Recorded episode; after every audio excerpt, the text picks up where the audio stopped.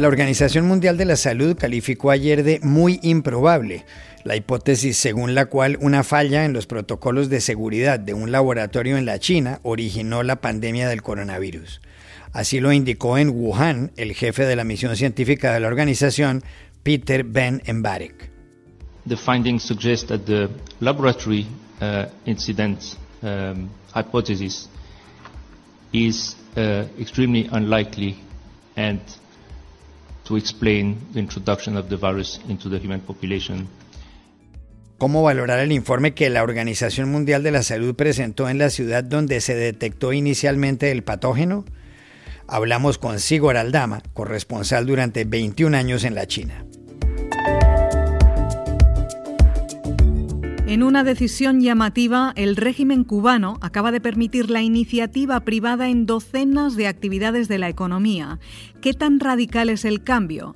Para saberlo, contactamos en La Habana con la corresponsal de EFE, Lorena Cantó, y con el profesor del Centro de Estudios de la Economía Cubana, Ricardo Torres. Colombia es uno de los países más peligrosos del mundo para los defensores de los derechos humanos, dice un informe publicado en las últimas horas por Human Rights Watch. Más de 400 han sido asesinados desde 2016. ¿Qué explica este fenómeno? El abogado Juan Papier de esa ONG estadounidense nos dio los detalles. Hola, bienvenidos a El Washington Post. Soy Juan Carlos Iragorri desde Madrid. Soy Dori Toribio desde Washington, D.C. Soy Jorge Espinosa desde Bogotá. Es miércoles 10 de febrero y esto es algo que usted debería saber hoy.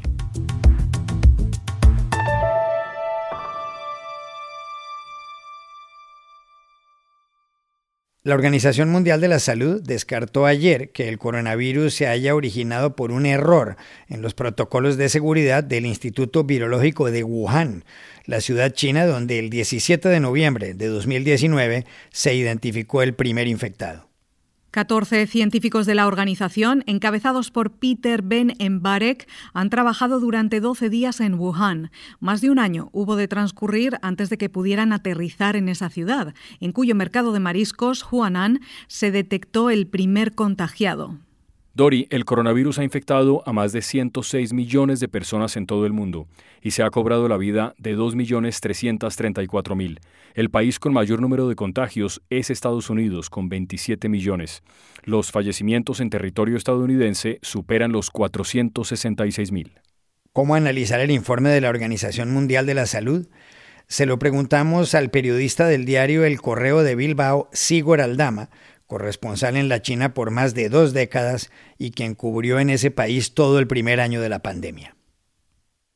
Bueno, pues yo creo que aunque no ha habido grandes sorpresas en la investigación que la Organización Mundial de la Salud ha realizado en China buscando el origen del coronavirus, sí que hay algunos aspectos interesantes ¿no? que han resaltado hoy los investigadores. El más importante yo creo que es em, el hecho de que dan por seguro que el coronavirus no salió de un eh, laboratorio de virología, ni mucho menos se produjo en él. Con lo cual, estas dos teorías de la conspiración que llevan mucho tiempo circulando las podemos dejar ya eh, a echar a un lado. ¿no?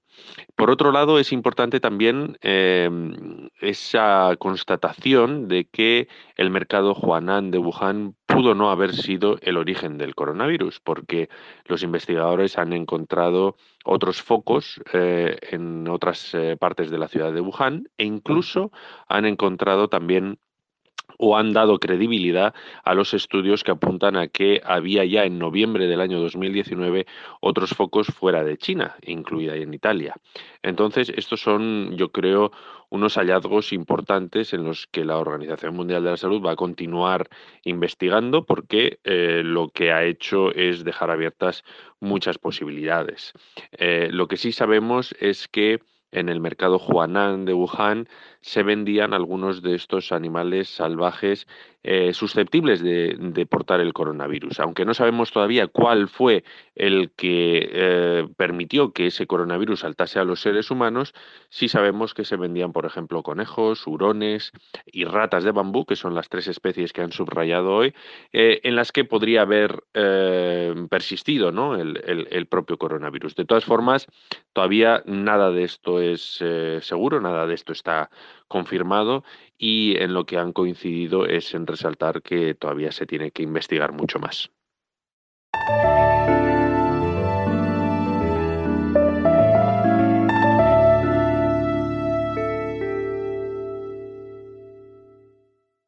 El régimen cubano anunció el sábado que autorizará la iniciativa privada en decenas de actividades económicas donde estaba prohibida del todo.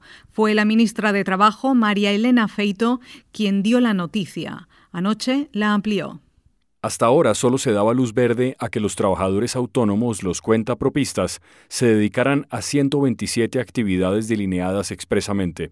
En Cuba, un país de 11 millones de habitantes, hay 600.000 cuentapropistas. En 2010 eran 157.000. Dentro de los sectores donde no se ha admitido la iniciativa privada se encuentran el ejercicio de la medicina y la explotación de los recursos naturales. La crisis económica por la pandemia ha golpeado la economía cubana, que el año pasado sufrió una caída del 11%. ¿Qué lectura se le puede dar a este anuncio del régimen de La Habana? Contactamos en esa ciudad a Lorena Cantó, corresponsal jefe de la Agencia Española de Noticias EFE, que sigue muy de cerca el tema. Bueno, vamos a ver.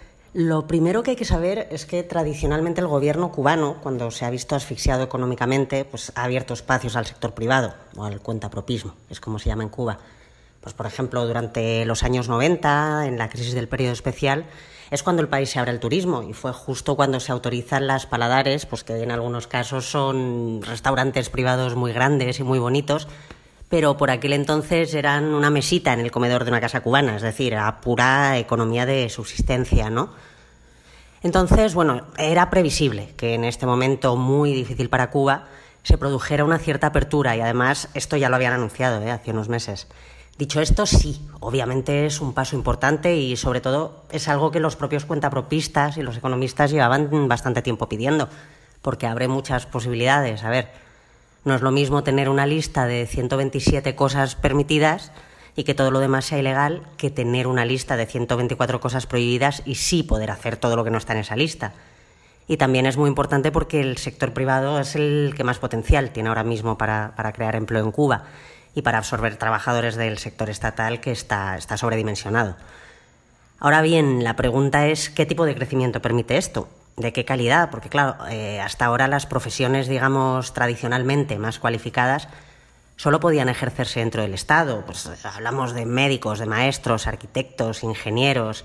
¿Estas profesiones van a poder ejercerse ahora de forma libre? Pues probablemente no, porque bueno, aún no se han publicado la lista de actividades prohibidas, pero casi seguro ahí van a estar sectores que son estratégicos para el gobierno, por razones económicas o por razones ideológicas. Hablamos de la salud, de la energía, la prensa, la educación. Y luego una última clave importantísima es saber cuándo estas personas van a poder legalmente constituir empresas, ¿no? Como pymes, que es algo que ahora mismo siguen sin poder hacer. Un cuenta propista no tiene reconocimiento legal como, como empresa en Cuba. Entonces esa sería ahora la gran pregunta, ¿no? ¿Cuándo el Estado cubano va a permitir por ley la, la creación de empresas privadas? Sobre las medidas anunciadas en la isla, también le preguntamos a Ricardo Torres, profesor en la Universidad de La Habana del Centro de Estudios sobre la Economía Cubana. En realidad, lo que se está anunciando ahora mismo en Cuba en relación al sector privado o al contrapropismo, que es como se llama en la isla, es tan importante que se puede decir que es la transformación más, eh, relevante del marco regulatorio para este sector, por lo menos desde el comienzo de las reformas en 2010. Miren, esto de, que estamos, de lo que estamos hablando ahora es en realidad un cambio de filosofía. Estamos pasando de un régimen en el cual había una pequeña lista que eh, indicaba todo lo que se podía hacer y fuera de ella todo estaba prohibido a otro completamente diferente en el cual todo está permitido excepto aquello que está expresamente prohibido. Y esto, por supuesto, estamos hablando de que va a dejar abierto eh, eh, prácticamente de manera completa el universo de la economía, la iniciativa de los emprendedores. Para que tengan una idea de la lista de más de 2.000 ramas que reconoce el registro de actividades económicas en Cuba, solo 124 van a permanecer vetadas. Y aunque no tenemos el detalle sobre estas prohibiciones, sospechamos que se incluyen muchos servicios sociales que en realidad tienen una alta sensibilidad para la opinión pública en un país como Cuba. Eh, no obstante, estamos seguros que se van a incluir muchas eh, ramas que ofrecen oportunidades para los profesionales, por ejemplo, que hasta ahora tenían una participación relativamente baja en el sector y ello era una contradicción para un país que se precia tanto de la inversión en educación que ha hecho. Y también hay que decir que a pesar de la situación económica eh, que es tan difícil en este momento, incluso para los negocios establecidos, este cambio va a abrir una nueva era de crecimiento y expansión de la iniciativa privada que impactará favorablemente en muchos sectores poniendo a disposición de los ciudadanos una mayor variedad, cantidad y complejidad de bienes y servicios.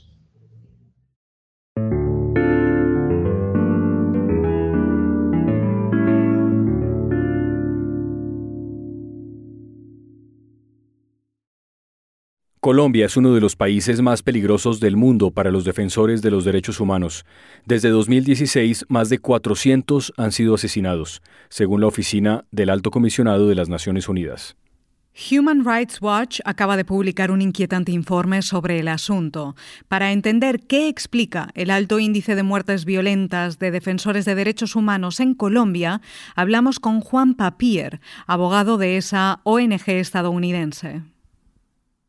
Lo que ocurre es que en Colombia hay amplios territorios, sobre todo rurales, donde la población está expuesta a todo tipo de ataques, de amenazas e incluso de asesinatos si tocan los intereses de las mafias, de los eh, grupos armados y de los narcotraficantes que operan en estas zonas del país.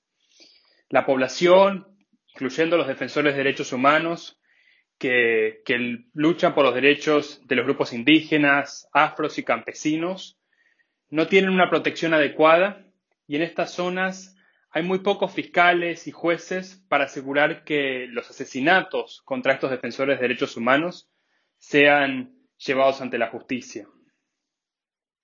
También le preguntamos a Juan Papier qué está fallando si el Estado colombiano invierte millones de dólares en la protección de los defensores de los derechos humanos.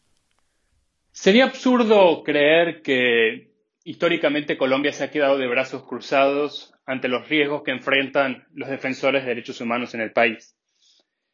De hecho, existen una amplia variedad de programas, de políticas y de planes para proteger a los líderes sociales, como se los conoce en Colombia. El problema es que en la actualidad muchos de esos planes y esos mecanismos no están siendo implementados. Por eso todo el esfuerzo, toda la carga de, proteger a los defensores de derechos humanos y a la población en riesgo en Colombia está en manos de la Unidad Nacional de Protección, una entidad de gobierno que provee chalecos antibalas, teléfonos celulares y en algunos casos hasta vehículos blindados y escoltas para las personas en riesgo.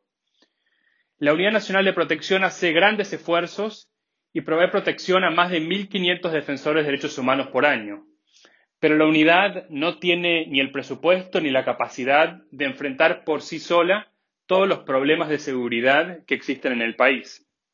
De hecho, la enorme mayoría de los defensores de derechos humanos que han sido asesinados en los últimos años no contaban con un esquema de protección por parte de esta unidad. Nosotros creemos que el, gobierno del presidente Iván Duque debe implementar planes que se llaman de protección colectiva, para darle protección a las comunidades y a los grupos en riesgo y no solo a los individuos en particular que han sufrido amenazas. Lamentablemente los avances para implementar estos programas de protección colectiva han sido muy lentos y muy débiles. En cambio, el gobierno se ha dedicado a desplegar miles eh, de soldados a las zonas en riesgo pero estas tropas no han dado los resultados esperados para, para reducir los asesinatos de defensores de derechos humanos en el país.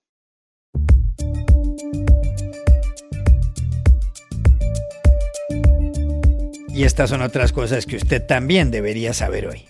El impeachment o juicio político contra Donald Trump, el único presidente en la historia de Estados Unidos en ser procesado dos veces por el Senado, comenzó ayer en Washington. Trump ha sido acusado por la Cámara de Representantes de incitar a la insurrección antes y durante el asalto al Capitolio el 6 de enero. En la primera jornada en el Senado se debatió si es constitucional o no juzgar a un expresidente. Ganó el sí con 56 votos a favor y 44 en contra, tal como anunció el senador Patrick Leahy, quien preside las audiencias en esta ocasión. On this vote, the ayes are 56, the nays are 44, and pursuant to SRS 47, the Senate having voted in the affirmative on the foregoing question, the Senate shall proceed with the trial. Seis republicanos votaron junto a los 50 demócratas, lo cual abre la puerta a que el juicio prosiga hoy. En los próximos días, ambas partes, la acusación demócrata y la defensa de Trump, tendrán 16 horas para presentar sus argumentos. En Birmania o Myanmar, las Fuerzas Armadas han dispersado esta madrugada con balas de goma, con chorros de agua y con gases lacrimógenos las manifestaciones de protesta por el golpe militar del pasado 1 de febrero. Las marchas se han llevado a cabo en la capital, Naypyidaw, y en Rangún, la ciudad más grande del país. Una de las exigencias de quienes se han echado a las calles es la puesta en libertad de la Premio Nobel de la Paz Aung San Suu Kyi, líder del último partido gobernante la Liga Nacional por la Democracia. Mary Wilson, una de las fundadoras del trío The Supremes junto a Diana Ross y Florence Ballard, murió ayer en su casa de Henderson, en Nevada, en Estados Unidos, a sus 76 años. Una docena de éxitos que alcanzaron el número uno de las listas en los años 60 hizo célebre al grupo que empezó a desintegrarse cuando Ross inició su carrera como solista. Wilson había nacido en Greenville, Mississippi, y su familia se trasladó luego a St. Louis y a Chicago. Se le recordará por uno de los tantos hits de The Supremes, Where Did Our Love Go? Y aquí termina el episodio de hoy de El Washington Post, El Guapo. En la producción estuvo Cecilia Favela. Por favor, cuídense mucho. Y pueden suscribirse a nuestro podcast en nuestro sitio web, elwashingtonpost.com, seguirnos en nuestra cuenta de Twitter, arroba el post, y también nos encontrarán en Facebook buscando el Post Podcast. Chao, hasta la próxima.